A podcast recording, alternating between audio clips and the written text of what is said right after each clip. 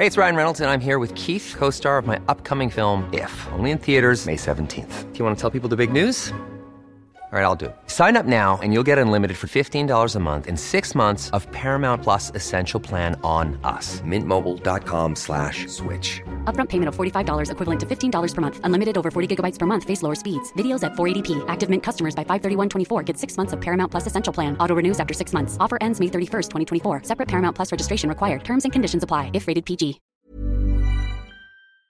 Va, vamos a platicar porque estamos buscando... Eh, decirles a, nuestros amigos en Tula que somos, eh, estamos realmente con una, no, no con una preocupación, con un sentimiento terrible de lo que ha sucedido evidentemente por el fallecimiento de 17 personas y además entendiendo la pena de las de las de los deudos de las de la familia de, de, las personas que ahí fallecieron y también de las familias que han perdido todo su patrimonio cómo levantarse de nueva cuenta.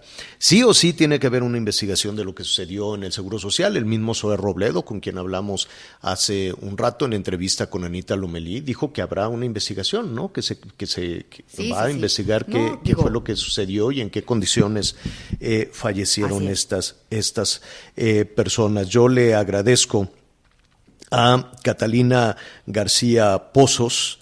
Catalina, doña Catalina, pues es eh, esposa de una de las personas que falleció en el hospital. Muy buenas tardes. Buenas tardes. Eh, antes que nada, un abrazo, un abrazo fuerte, un abrazo solidario. Entendemos que en medio de toda, de toda esta situación, en medio de la tragedia, de la inundación, pues la pena más grande es para las familias que, que, perdieron a un ser querido. ¿Qué fue lo que sucedió, Catalina? ¿Por qué estaba su esposo en el hospital? Mi esposo estaba en el hospital de ahí porque tenía COVID. Bueno, lo, lo ingresamos por COVID. Él ya uh -huh. llevaba 22 días de haber, bueno, de, de la prueba positiva. Uh -huh. En el hospital llevaba 10 días. Eh, por eso ¿Y por qué, por qué lo llevaron, por qué lo llevaron al hospital, Catalina? Uh, lo llevamos porque tenía baja su oxigenación, por eso lo ingresamos al hospital ahí al IMSS. Uh -huh. ¿Y cuántos días llevaba ahí? ¿10 días? Llevaba 10 días ahí en el hospital. Uh -huh. Entiendo que para los, eh, los pacientes COVID, eh, pues no pueden tener a un familiar que esté cerca, que esté, que esté con ellos, ¿así es? De hecho no, yo no estaba en el momento de la inundación, como tal yo no llegué en el momento, yo cuando se empezó a inundar Tula, yo estaba en su casa, eh, ahí, bueno, yo recibí una llamada como alrededor de la una de la mañana de, de un número desconocido y era mi esposo. Me pedía que fuera yo a, auxiliarlo, que necesitaba oxígeno, que le llevara oxígeno, que estuviera yo con él. Eh, yo cuando llegué a, a Tula, Tula ya estaba todo inundado y el agua llegaba a como al nivel del puente de las vías, no sé, más o menos unos tres metros de profundidad aproximadamente o más. Eh, yo ingresé en una lancha, en una lancha, yo pedí Pero, ayuda a, a, a un, un, un, poquito, un poquito antes de eso, Catalina, usted pudo hablar con su esposo. Y que, sí. que a, además de, de, pedirle ayuda, de pedirle oxígeno, ¿qué le dijo? ¿Que se estaban inundando? Lo, ¿Había sí, alguien con me, él? Me dijo que se, ya estaba inundado el hospital, que, que los habían subido a la planta alta, que estaba bien, que, que fuera, que necesitaba mi ayuda. Que necesitaba eh, oxígeno, pero oxígeno. él podía, podía hablar, pues. Eh, un tanque de oxígeno. Ajá. Ajá. Sí, y lo subieron a la azotea. A la, a la segunda planta. Al segundo piso. Sí tienen segunda planta. Los Muy pacientes bien. COVID estaban en el, en el área, bueno, en la primera, en la planta baja. Uh -huh. Uh -huh. Ahora, lo suben a la, al, al, segundo piso, a la segunda planta, que no se inundó. ¿Usted llegó en lancha al hospital? Yo llegué en lancha, yo pedí apoyo a un señor que andaba ahí con una lanchita de remo.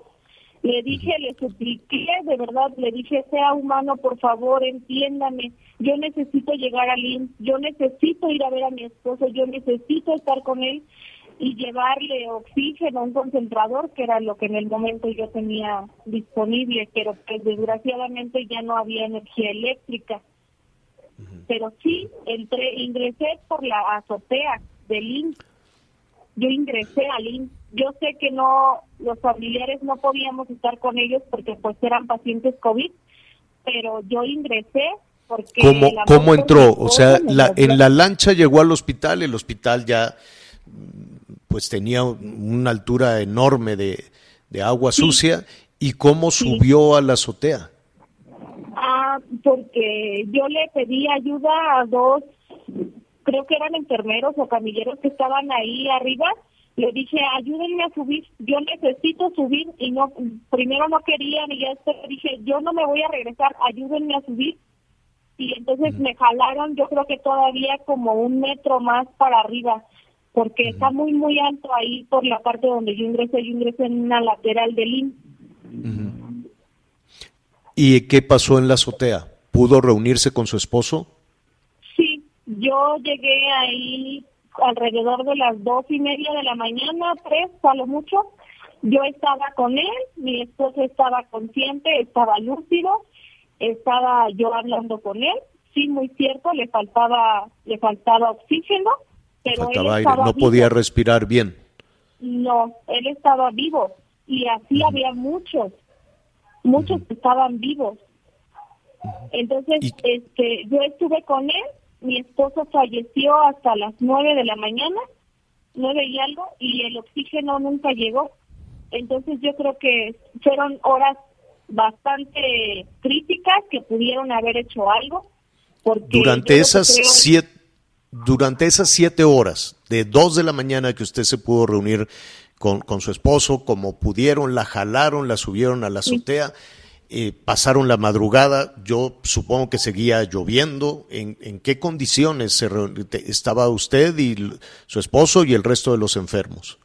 Ah, los enfermos los tenían en el suelo tirados, todos ahí, algunos solo sobre una sábana, algunos ya habían fallecido cuando yo llegué, desgraciadamente, estaban en el suelo, eh, estaban todos mojados, estaban todos entumidos, no había nada, o sea, no había sábanas como, como taparlos para que un, techito, una lámina, un techo, un plástico, algo que improvisaran.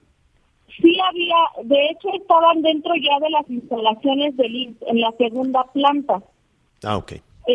ajá, porque sí había, pero todos estaban mojados y eran pacientes COVID y algunos tenían neumonía. Entonces, imagínense el agua helada y todos mojados, pues eso no les ayudó en nada. Aparte, la falta de oxígeno, por eso es que yo digo que, pues sí, en parte, yo comprendo que hay cosas que son de la naturaleza, pero pero también hay negligencia médica.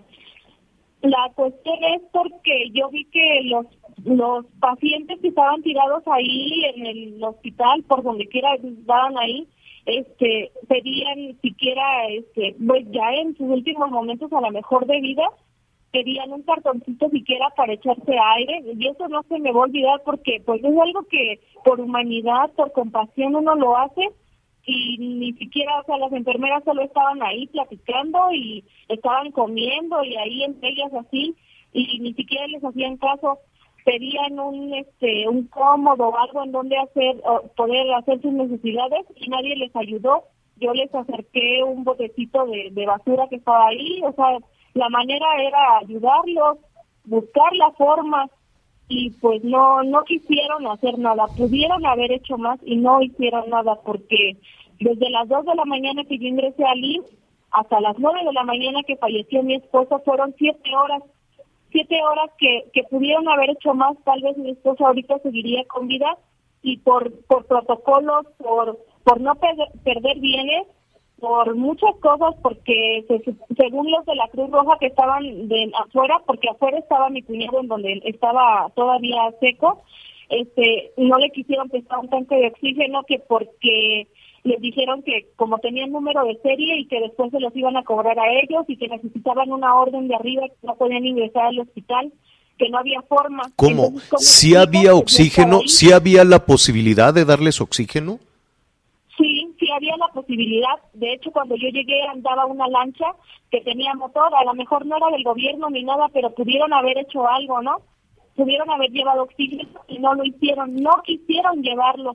Dejaron morir a los pacientes porque... ¿Quién no quiso, ¿quién no quiso llevar el oxígeno? ¿A qué, ¿A qué se refiere con lo del número de serie y que se los iban a cobrar. ¿A quién? Ah, porque me bueno, dice mi cuñado, porque él estaba, le digo que en la parte de afuera, le dijo a, los de las ambulancias que estaban ahí que le hicieran favor de prestarle un tanque de oxígeno para mandárselos, para llevarlo al, al ¿Ambulancias de quién? ¿Ambulancias de quién? De la Cruz Roja. Privadas. Ah, de la Cruz Roja. Ajá, estaban ahí y yo digo que pues las ambulancias traen oxígeno, no pueden andar así. Entonces no les quisieron prestar los tanques que porque después, este, ¿cómo los iban a recuperar? ¿Qué pasó a las nueve de la mañana, Catalina? Pues mi esposo, mi esposo falleció desgraciadamente, desgraciadamente porque no pude, no pude le dio el oxígeno y nadie hizo nada para ayudarlo y no solo a él, a muchos pacientes y se pudo haber evitado porque igual... ¿Falleció con usted? ¿Dónde? ¿Falleció con usted? Tenía en mis brazos a mi esposo cuando él, cuando él falleció, yo lo tenía en mis brazos. Eh, señora Catalina, le saluda Ana María Lomelí. Todo el tiempo que he estado escuchando su testimonio y, y leído eh, pues esta narración que usted hace de manera tan, tan precisa y tan dolorosa, ¿por qué usted sí pudo llegar y nadie más de las autoridades le dio tiempo de entender lo que pasaba en ese hospital y, y como usted, agarrar la lancha y verte y, irse? ¿Qué le han dicho? Es que nadie me da una explicación, solo dicen que, que no podían, que no había manera de acceso, y esa es la impotencia que yo tengo y, a la vez el coraje porque pudieron haber hecho más porque yo digo que una persona como yo, yo la verdad, yo no, yo no tengo estudio, yo no soy una persona con recursos, yo, yo soy cualquier persona. Yo pude ingresar al hospital porque a mí lo que me movió fue el amor por mi esposo y por, por luchar por su vida. Y al final de cuentas no solo apoyé a mi esposo, apoyé a varios pacientes de los que estaban ahí y hice varias cosas por ellos, no solo por por, por mi familia, o sea, por familias que estaban, o sea, personas que estaban ahí que merecían vivir, que los dejaron morir como animales, ya solo los veían morir y decían, ya va uno, ya va dos, ya va tres, ya después los echaron en una sábana y los metieron en una como oficina que estaba ahí. Cuando me quitaron a mi esposa de donde yo lo tenía, solo y solo lo aventaron y lo dejaron ahí todo doblado, con nada nadie lo ayudó. Lo aventaron como si fuera un animal, como sin ni siquiera tener un poquito de humanidad, de compasión o respeto por su cuerpo. O sea, solo lo dejaron ahí, todo doblado. Yo me metí a donde estaban los difuntos y yo fui a acomodar a mi esposo, porque yo no podía hacer más por él. Qué terrible situación, qué terrible. Eh, ¿Qué hará ¿Qué, qué, le han dicho eh, los responsables de, del hospital? ¿Qué, vaya, desde un gesto solidario hasta una indemnización, una disculpa? No, nada, no han tenido la atención, solo lo único que me dijeron fue que me van a ayudar a tramitar mi pensión, pero desgraciadamente en mi situación mi esposo solo era beneficiario de, del número, bueno, del seguro, yo soy titular, entonces mis hijos quedaron desamparados, él dejó tres, tres menores ¿Qué, de edad. ¿qué edad, tiene, ¿Qué edad tenía su esposo? Mi esposo tenía 30 años y una vida por delante. 30 años. 30 años tenía mi esposo, mi esposo estaba con los, con los ánimos de vivir, con todo. Él estaba recuperándose, él estaba mejor. Yo, yo estuve haciendo una videollamada porque era lo único que nos permitían un día antes. Y pues el día que yo llegué con él, le agradezco a Dios la dicha que me dio de estar con él en los últimos momentos. Catalina, vamos a, retomar desde luego toda esta situación. Este espacio, este micrófono, desde luego, está para, para usted, está para los familiares del resto de las personas eh, que fallecieron o que eh, se encuentran en una situación difícil. Lo haremos cuantas veces sea necesario y nuestra responsabilidad también es preguntar al Seguro Social qué harán, cómo van a, por lo menos a dar una, una, satisfacción. Yo sé que el dolor nadie se lo va a quitar. Ni a usted, ni a sus hijos, nadie, le va a quitar ese dolor terrible, pero eh, si nos permite, pues la queremos acompañar en este, en este proceso. Le enviamos un, un, abrazo fuerte, solidario a usted, a, los, a sus familiares, a sus niños. Es una tragedia y lo entendemos así y si nos permite, seguiremos cerca de usted. Agradezco mucho la atención, de verdad, y yo lo único que quiero agregar es que no solo justicia por mi esposo, sino por todos, por todos los los fallecidos por todas las familias de, de esas personas que no merecían morir en esas condiciones, porque tenían, tenían mucho por hacer, dejaron morir solo porque eran COVID. Nada más una preguntita, doña Catalina. ¿Sí la están atendiendo en el IMSS?